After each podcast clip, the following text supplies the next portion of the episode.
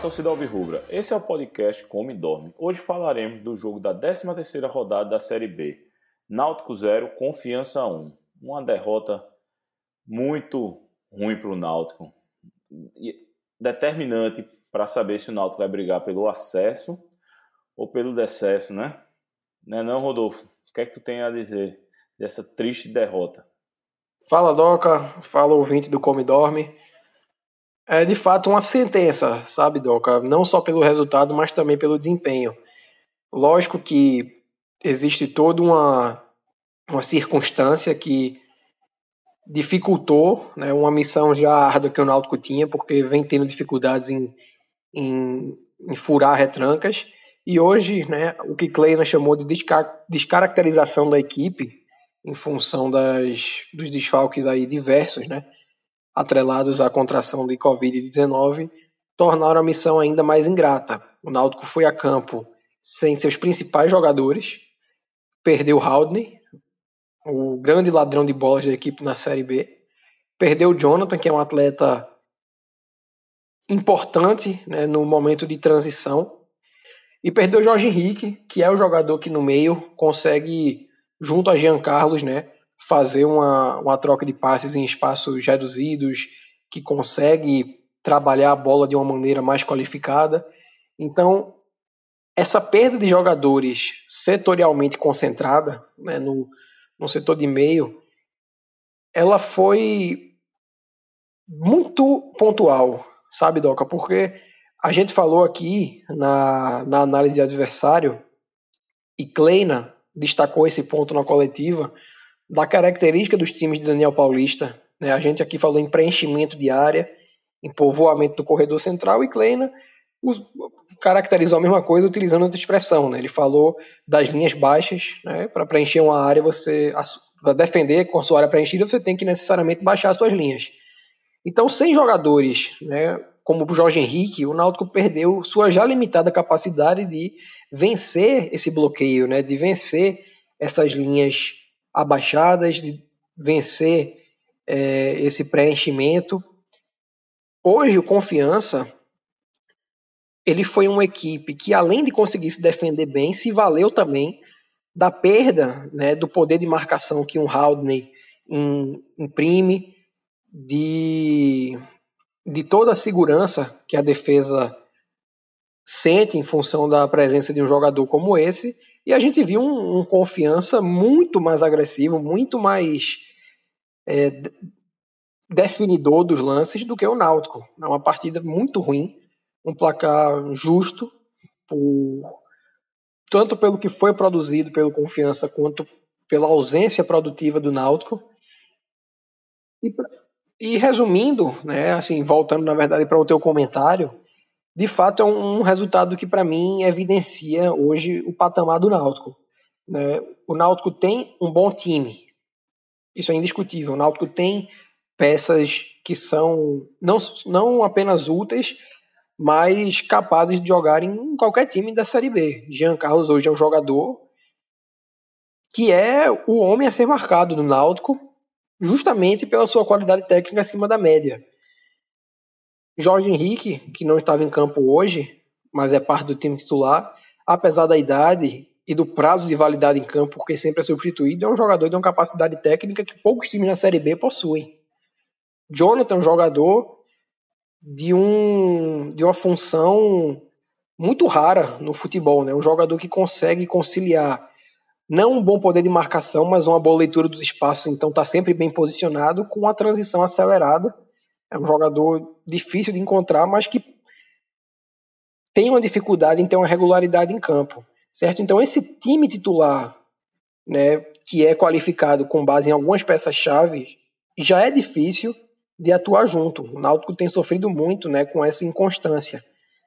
Mas o elenco, ele é muito desequilibrado tanto no desnível dos reservas para os titulares, quanto na é, no desequilíbrio setorial. O Náutico tem peças ofensivas diversas, algumas lesionadas, é verdade, mas ainda assim são muitos atacantes. E hoje, com a perda dos volantes, as opções de substituição eram tão parcas que Vagninho, acabou acionado. E eu não estou aqui é, acionando o nome de Vagninho por se tratar de um atleta da base, até porque Haldner é da base, até porque eu acredito que Carpina, que é da base, era um jogador que, por exemplo, poderia estar tá sendo mais utilizado, mas sim porque Vagninho, né, ao longo de um ano em que ele tem tido oportunidades, não justificou ainda sua presença, né, seu, seu uso constante. Então o Náutico ele foi, concordo com o Kleiner, descaracterizado para esse jogo, mas isso não é uma justificativa, não pode servir de escudo para a atuação ruim do Náutico no jogo, até porque é uma atuação que não está isolada, né? não, não foi um ponto fora da curva. O Náutico já vinha né, de, um, de uma série de atuações ruins, foi um jogo fraco contra o Cuiabá, foram vitórias contra a Figueirense, contra a Chapecoense, né, que foram marcadas pela atuação no limite. Então esse jogo com confiança ele acaba tendo dois duas consequências, digamos assim. A primeira é mostrar tirar qualquer dúvida de que o patamar hoje do elenco não é um patamar de acesso. O Náutico pode ter peças que individualmente têm esse patamar. São jogadores que conseguem desequilibrar a ponto, né, de, de decidir colocar o Náutico num, num pelotão de mais respeito. Mas o elenco, né, a, o grupo como um todo, não consegue dar essa sustentação. Tanto é que o Náutico teve diversos tropeços já nessa Série B contra equipes menos qualificadas. Ou pelo menos equipes que não dispõem da, é, da mesma pompa de elenco. E, sobre, e segundo, né, e esse foi um ponto destacado também por Kleiner na coletiva, é preciso encontrar outras maneiras de se atuar. Né? Ele falou em não se ficar refém de um esquema tático, destacando também, né, atrelando essa fala ao jogo apagado de Jean Carlos, que foi muito bem marcado.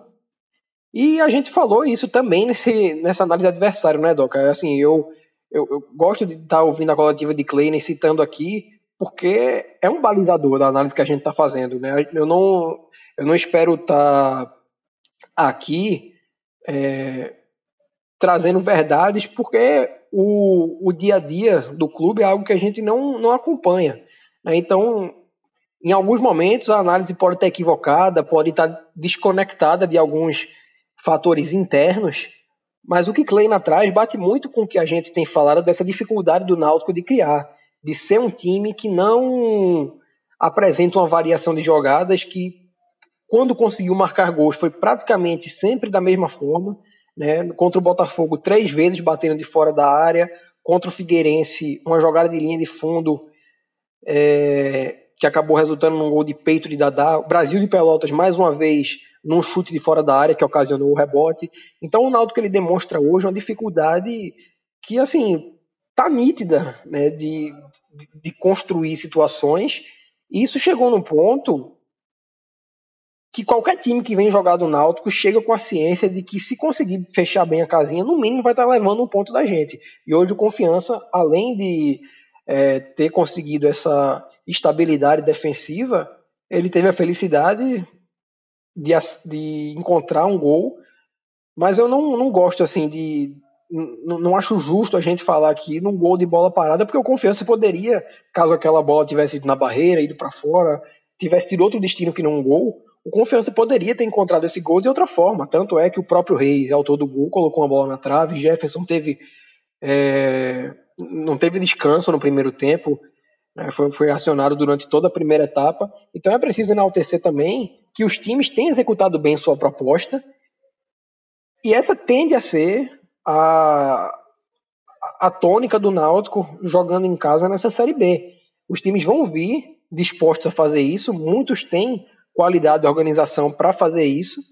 Então é o Náutico que precisa se superar, o Náutico que precisa encontrar repertório e, mediante a, a, a praticamente certeza de que não vão vir mais muitos reforços, e também não vejo né, como a, a vinda de peças de maneira isolada vai mudar o patamar do Náutico.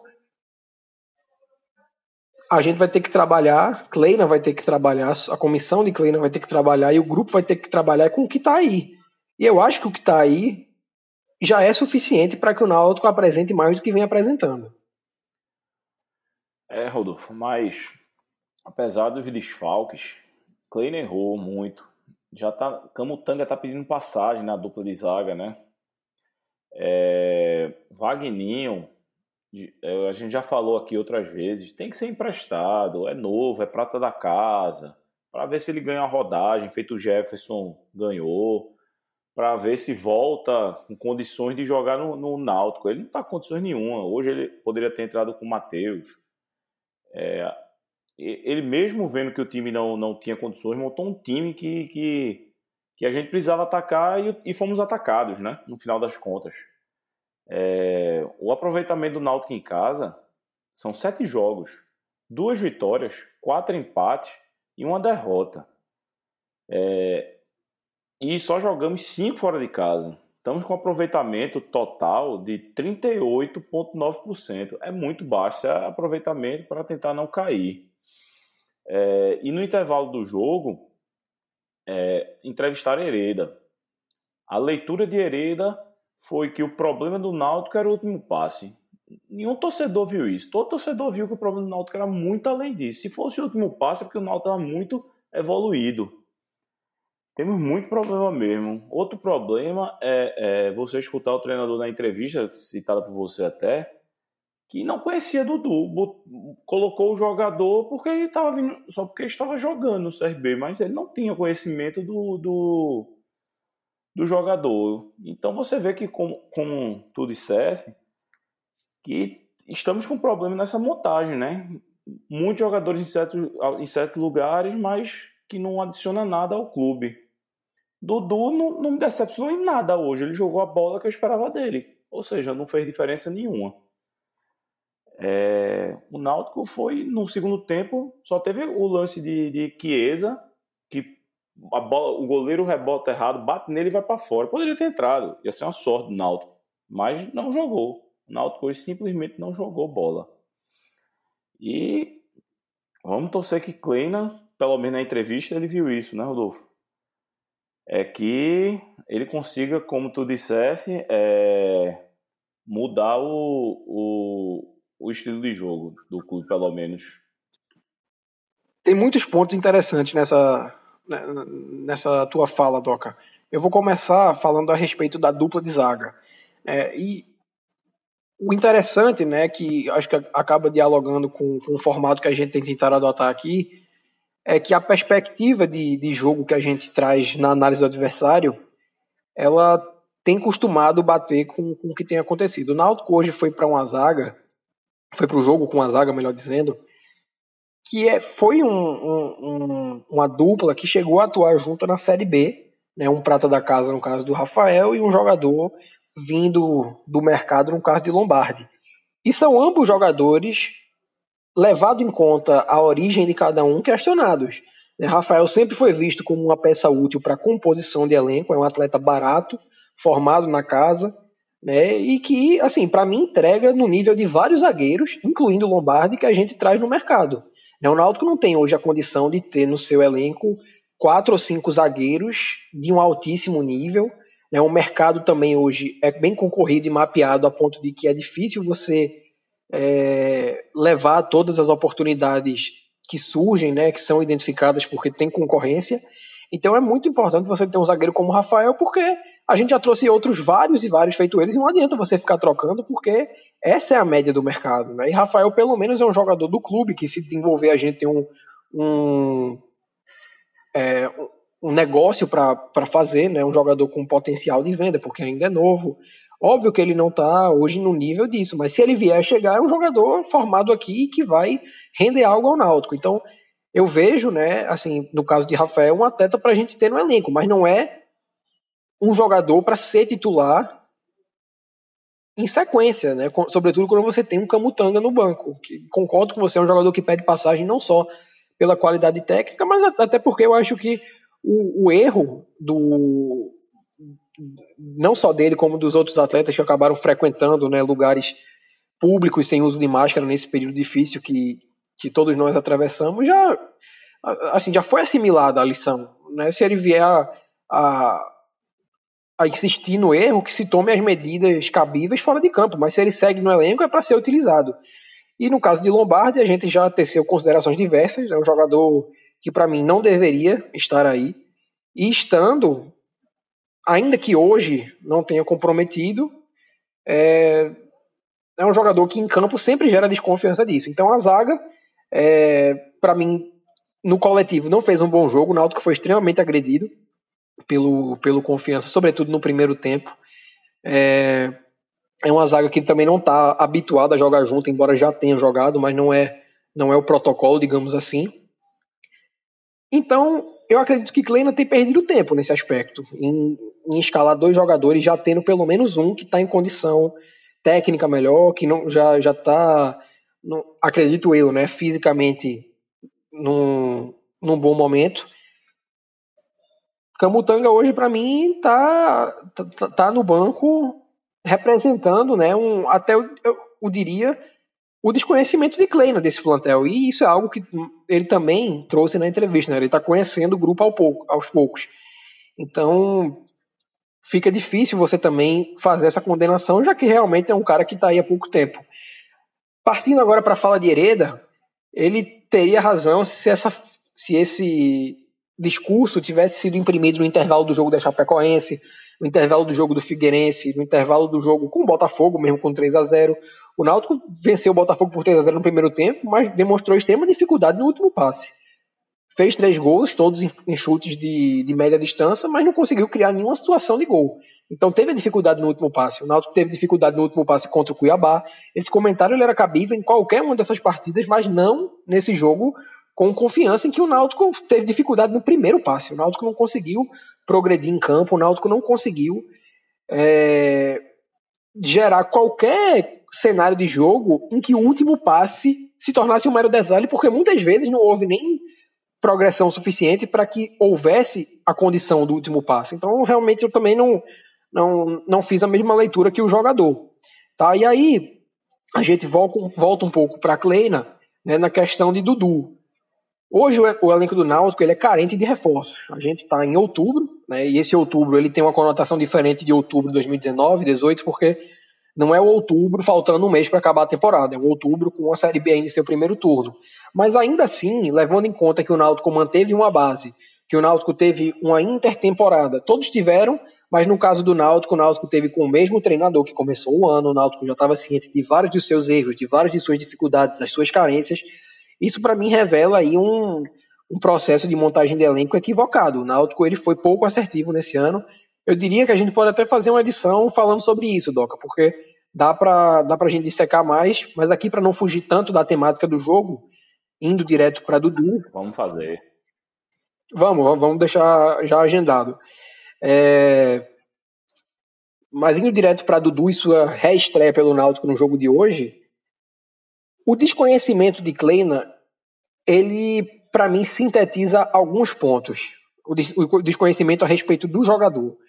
Né? O primeiro é que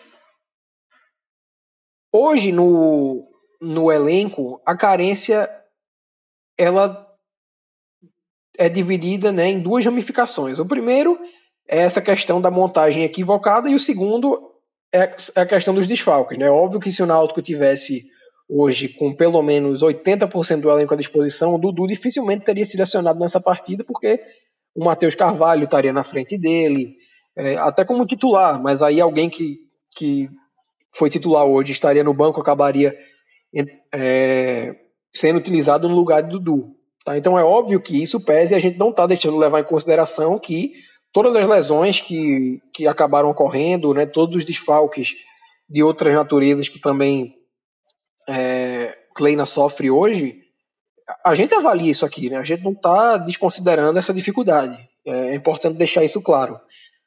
Mas né, o fato do treinador desconhecer um atleta, para mim, reforça um ponto que vai ser o único que eu vou antecipar com relação a essa análise de montagem. O Náutico ele confia muito hoje nesse processo de não é repatriação porque Dudu não estava fora do país, mas de trazer de volta atletas que estiveram no clube né? Em alguns casos até sem apresentar um grande desempenho, porque é compreensível você trazer Chiesa de volta, é compreensível você trazer Ronaldo Alves de volta, mas não é compreensível você trazer um Kevin, não é compreensível você trazer de volta um Dudu. A gente falou mais no caso do Dudu nesse, na, na análise do confiança, já prevendo a entrada dele no jogo, mas hoje existe uma carência e essa carência ela costuma ser suprida, vem sendo né, mapeada com base em nomes que, que, que, já tiveram aqui, só que não há hoje muitos jogadores do Náutico que o Náutico tem, esteja em condição de trazer, porque eu adoraria que o Náutico anunciasse a contratação de Souza, eu adoraria que o Náutico trouxesse Jobson de volta do Santos. É, tem tem um, uma série de jogadores aí que passaram por aqui que Marinho. eu queria de volta, mas Marinho, pois é. Só que hoje o, o número desses atletas que né, teriam um potencial de contribuição inegável é muito baixo. Né? Qual jogador ex-náutico que que está aí disponível no mercado ou está acessível de alguma forma que a gente está em condição de trazer? Então, eu acho indiscutível que essa é um, uma preferência. Né? Quando a gente olha é, ao longo da, das duas últimas temporadas, até das três, né? e eu não, não, também não quero dizer que todas elas foram erradas. Trazer Josa de volta no final de 2017 foi muito importante. Ele teve muito valor para o Náutico em 2018 e 2019. É, a contratação de Ronaldo Alves, eu também a, a, achei muito prudente, né? Um jogador que vinha jogando Série A e que acabou sendo comprometido em função da lesão. Tá? Então, no caso de Dudu, eu acho que o conhecimento que o Náutico tem com relação ao atleta mostrou que está sendo nivelado por baixo o processo, Doca, porque o Náutico já conhecia Dudu, já conhece isso aí que você apontou, né? A, a, o que a gente chamou aqui de, de ser um jogador que, def, que define muitas jogadas, mas que não tem assim um diferencial técnico que permita ele de fato resolver os jogos. Uma coisa é você definir a jogada no sentido de dar um destino é, à situação com bola, né? Você dá um passe finalizar, mas Dudu não tem a qualidade para chegar num jogo desse, entrar e conseguir o um empate num, num, numa jogada individual. Ele pode vir a fazer isso, mas essa não vai ser a regra, né? Vai ser a exceção. Então eu acho que está sendo nivelado por baixo, porque essa é uma contratação, para mim, extremamente dispensável. Carpina, hoje em campo, teria contribuído da mesma forma. Outros jogadores da base, alguns que estão até emprestados, também daria essa contribuição. Então, para mim, o Náutico está pagando em Dudu um salário que, tudo bem, não é suficiente para trazer um jogador de um quilate maior mas que poderia servir de economia para que o Náutico traga esse atleta em, em algum momento. Até porque, como eu falei, a gente tem um elenco de muitas opções ofensivas. O Náutico tem que priorizar hoje a contratação de atletas em outras posições, que são mais carentes, que são. É, e carentes eu falo não apenas em, em posição, mas em função. Porque hoje nós temos alguns volantes, mas somente Jonathan consegue executar uma transição ofensiva de uma maneira qualificada. Né? A gente tem é, um Halden que recupera muitas bolas, um Djavan que eu também acho que é um jogador muito interessante para isso, mas Josi e Trindade não agregam da mesma forma, né? E já que esse volante pegador tende a desfalcar o time mais vezes, né? Porque toma mais cartões, é, pelo menos isso é o, o que é habitual, né? Pode também ter uma exceção à regra, mas geralmente esse tipo de o primeiro volante acaba tomando mais cartões amarelos porque faz mais faltas. A gente precisaria de pelo menos mais um, se, a gente, se é que a gente pode se dar esse luxo. Então eu não vejo um nexo na contratação de Dudu. O fato de Kleina não conhecer o atleta e experimentá-lo nesse jogo revela aí a carência que o elenco tem, né? Porque não é uma situação que deixa o treinador confortável você acionar um jogador numa partida que está comprometida, que você precisa do resultado, e você não sabe o que esperar de um atleta que você não conhece. Então são muitos problemas que o Náutico vive hoje, problemas entre as quatro linhas, Fora das quatro linhas, já vivemos tempos bem piores e de problemas de natureza maior, de não conseguir pagar um elenco, né, de, de um racha político. Os problemas que o Náutico tem hoje, eles são, eu diria até, de resolução fácil se a gente compara com os problemas do passado. Só que eles são problemas de uma filosofia que, em certos pontos, é elogiável, mas eu acredito que esteja corrompida. Né? Diógenes ele é um cara de convicção, é um dirigente que, para mim, está num patamar acima de todos os outros dirigentes voluntários que passaram pelo Náutico aí nos últimos anos, porque ele tem uma filosofia, essa filosofia é inegável, certo? Ele se mantém fiel aos, aos princípios que ele determina. Só que eu acredito que nessa temporada em específico, chegou a acontecer em 2019, mas não foi tão acentuado. O Náutico está pagando um preço caro, né, por algumas coisas que para mim precisam ser flexibilizadas não estarem sendo Tá? E quando se fala em uso da base, de fato essa gestão privilegia muito mais a garotada da base do que também, é, não vou citar nomes, obviamente, mas do que gestões anteriores. Mas eu não vejo razão para, por exemplo, o Carpina não estar tá jogando. Se a gente tem essa carência e se a gente está trazendo no mercado mais do mesmo. Dudu é um jogador de uma qualidade técnica que não é superior a nenhum dos atacantes de lado, né, ou nenhum dos meias que a gente tem hoje. Dada Belmonte e Dudu tá no mesmo patamar. Dudu não é superior a Rui ou Jean Carlos. Então eu acredito que Carpina, né, ele pode até não não estar tá pronto para uma série B, mas eu vejo hoje um espaço para que ele tivesse atuando em função da descaracterização, né, das lesões, das dos jogadores que contraíram pandemia, das suspensões. E isso, para mim, vai de encontro ao privilegiar a base, porque não está sendo privilegiado. O Náutico não está deixando de utilizar a Carpina para utilizar um jogador é, de altíssimo nível. Está deixando de utilizar a Carpina para. Tra... E veja só, é, é, é, isso aí é até muito didático, Doc. A gente, a gente trouxe Dudu na quinta-feira, hoje é sábado, a gente está gravando isso na noite, em sequência a, a partida que, que aconteceu à tarde. Dudu chegou na quinta-feira e já, já chegou pedindo passagem. Né? Já jogou no sábado. O Carpina tá aí desde o início do ano, treinando sempre com o elenco e não fez nenhum jogo na Série B. Tá? Então isso para mim mostra assim, essa contradição. Rodolfo. Pode falar. Carpina tem um jogo e um gol. Não é possível que o menino. Não tô dizendo que é para ser titular, não, como você disse, mas pô, o cara é da base. Ele jogou bem, eu fui pro jogo que ele, que ele jogou, do Pernambucano jogou muito bem. É o que. Só reiterando o que você está dizendo. Ele estava no banco hoje, ele pô, era, podia ter entrado. Mas continue aí seu raciocínio, só queria frisar isso. Não, e assim, Doca, eu vejo que até essa questão do desequilíbrio que a gente está falando, ele é manifestado de outra forma. É um desequilíbrio de critério. Porque hoje o Náutico tem essa carência de volante e se vê o uso de Vagninho com muita tranquilidade. Né, não precisa de volante, a gente tem na base, se for para trazer igual os que tem aí, é melhor usar o que tem na base. E de fato, eu concordo que se for para trazer um jogador na mesma condição de Vagninho, é melhor não trazer, mas o Náutico trouxe Trindade, é que até agora não, não, não disse a que veio. E Vagninho vem sendo utilizado. E na frente eu não vejo esse mesmo critério, né? O Náutico vem trazendo peças, Dudu é um bom exemplo, que não, não são melhores do que os que já estão aí. Não tem um diferencial técnico grande. E no caso do Dudu, não tem desculpa porque já se sabia disso. Dudu já jogou aqui. Um ano depois ele jogou no Santa Cruz, todo mundo acompanhava porque estava na mesma competição, era um concorrente direto no acesso. Ele foi pro Goiás? Foi. Foi pro Goiás, fez quatro jogos. O Goiás não quis renovar com ele, como a Ponte Preta não quis, como o CRB não quis. O CRB liberou ele para vir jogar no concorrente direto.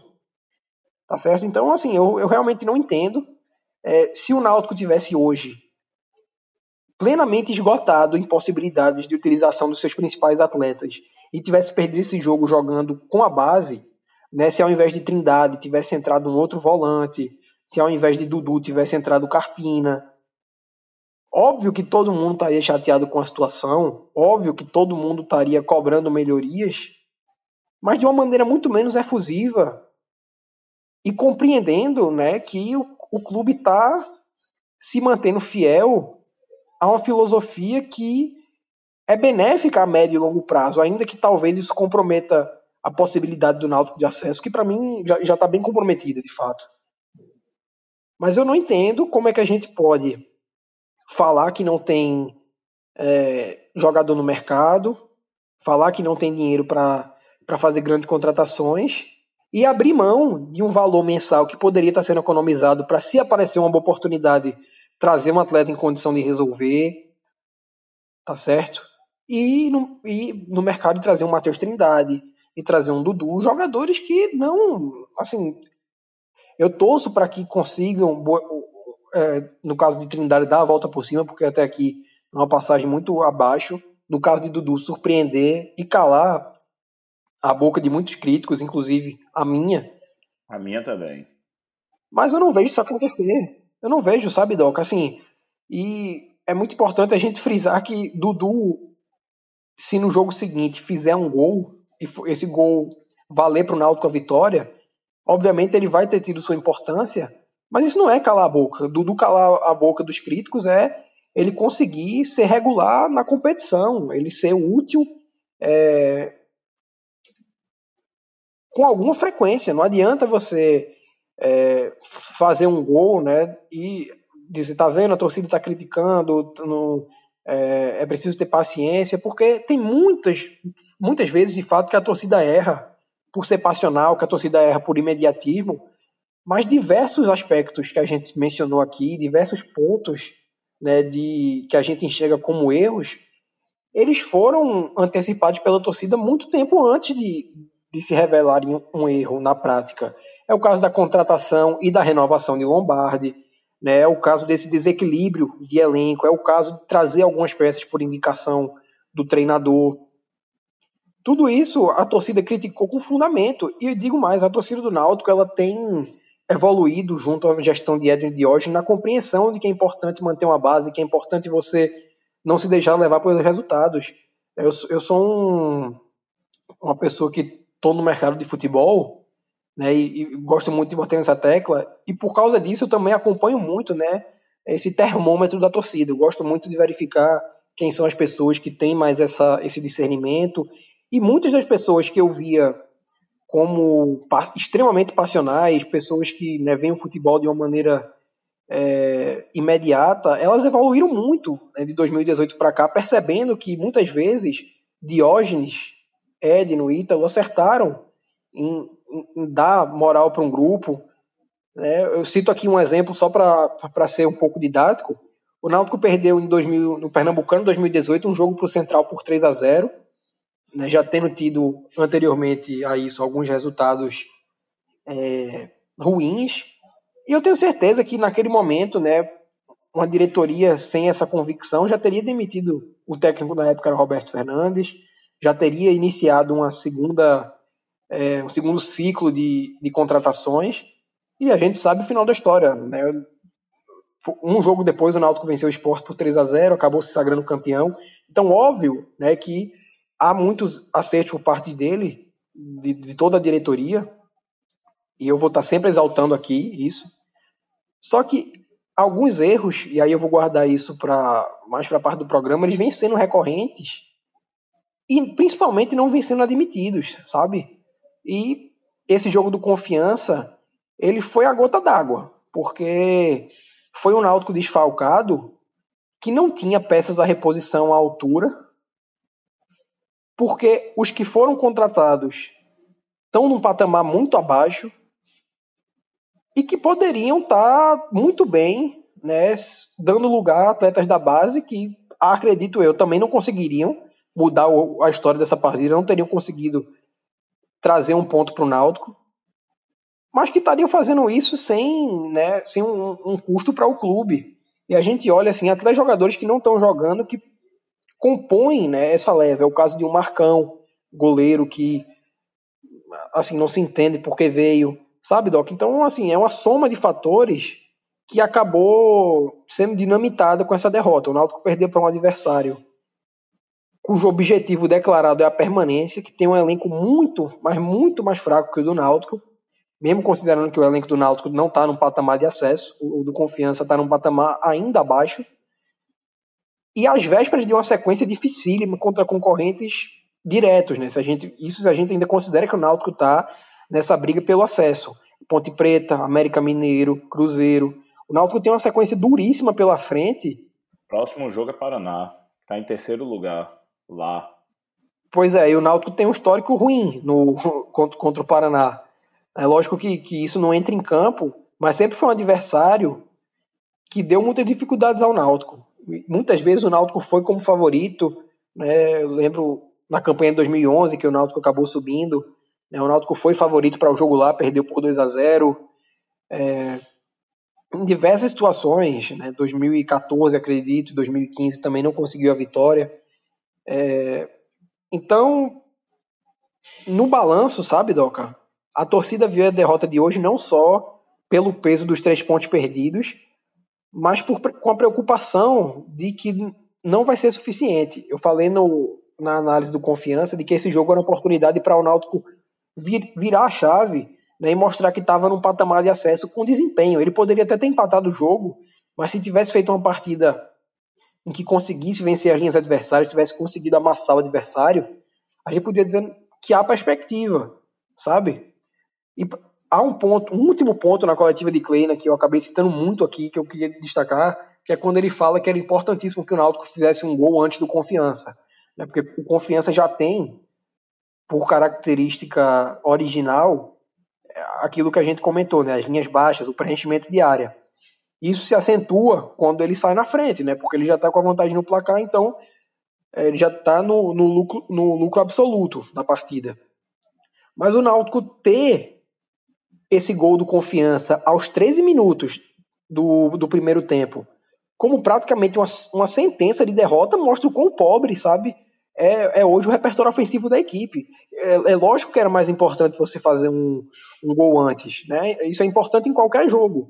Só que no caso do Náutico, de fato, isso praticamente garante a derrota, porque o Náutico é um time que tem muitas dificuldades em fazer gols. Né? Se não é uma noite feliz, como foi a daquele jogo com o Botafogo, em que o time é, acertou tudo o que tentou de fora da área no primeiro tempo, né? se o time não consegue colocar um cruzamento na cabeça do atacante, como foi o cruzamento de, de Thiago para Chiesa contra a Chapecoense, o Náutico não vê proximidade com o gol. Como você falou, a única chance nítida hoje foi decorrente de uma bola rebatida pelo goleiro que por acaso bateu em Chiesa. Sabe? Então é muito pouco, Doca, para uma equipe que está já se aproximando da metade da competição. Né? A margem para reação, há sim. É, eu vou trazer de novo exemplos que eu trouxe no último podcast, né? falando aí de um Goiás de 2018, de um América Mineiro de 2019 Santa Cruz 2015, que foram times que saíram da zona de rebaixamento, até da lanterna, no caso do América, para brigar pelo acesso. O, o, Goiás e o Santa Cruz conseguiram, o América ficou a um ponto. Só que essas equipes, elas tinham né, uma, uma digamos assim, um desempenho demonstrado, ainda que não tivessem conseguido os resultados, que o Náutico não está tendo.